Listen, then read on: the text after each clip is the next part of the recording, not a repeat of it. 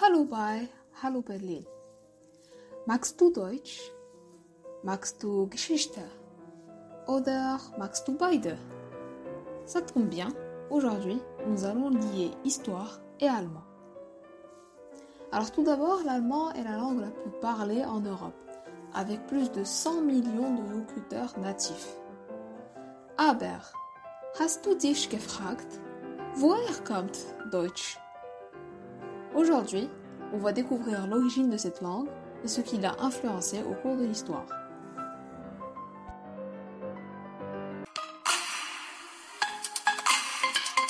Retrouvez votre chronique Hallo Berlin à la radio Lyoté.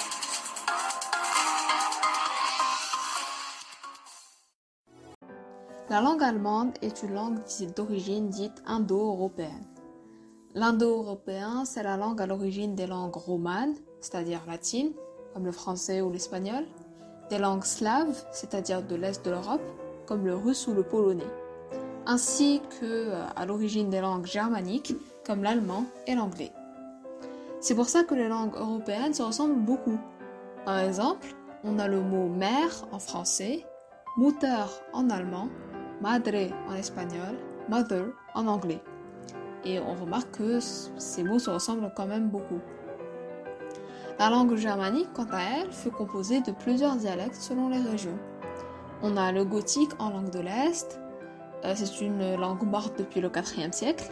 Les langues germaniques de l'Ouest, comme l'anglo-frison, le bas-allemand, le néerlandais, le flamand, le haut-allemand, euh, ce sont les dialectes à l'origine de l'allemand tel qu'on le connaît maintenant. Et ensuite, on a aussi les langues germaniques du Nord, comme l'islandais, le norvégien, le danois, le suédois. Aujourd'hui, parmi la famille des langues germaniques, on compte l'anglais, l'allemand, le néerlandais, euh, qui est très proche de la langue allemande, et des dialectes comme le frison et le saxon. C'est pour ça qu'en étudiant l'allemand, vous remarquerez qu'il y a beaucoup de mots qui ressemblent à l'anglais. Vater et father, Bruder et brother, ou bien Katze et cat.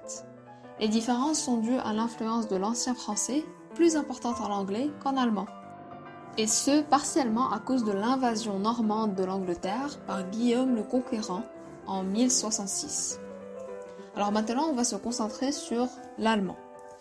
On a tout d'abord le vieux allemand, Althochdeutsch, qui apparaît entre le 4e et le 8e siècle. Le mot allemand apparaît pour la première fois dans un document de 786. Euh, plusieurs textes sont écrits, mais ce sont surtout des textes religieux. Ensuite, en 1050, apparaît le moyen haut allemand, Mittelhochdeutsch. C'est la version d'allemand qui marque une césure. En effet, il est très utilisé à l'écrit, alors qu'à l'époque, la langue d'écrit de prédilection est plutôt le latin. C'est un ensemble de dialectes et il n'y a pas de code grammatical unifié. Donc on voit qu'il y a une évolution assez importante. Mais depuis tout à l'heure, on parle du haut allemand. Warum? Eh bien parce que il existe le bas allemand. Mais c'est surtout une langue orale, car elle est reléguée aux classes populaires, euh, ces classes qui, qui à l'époque ne savaient ni lire ni écrire.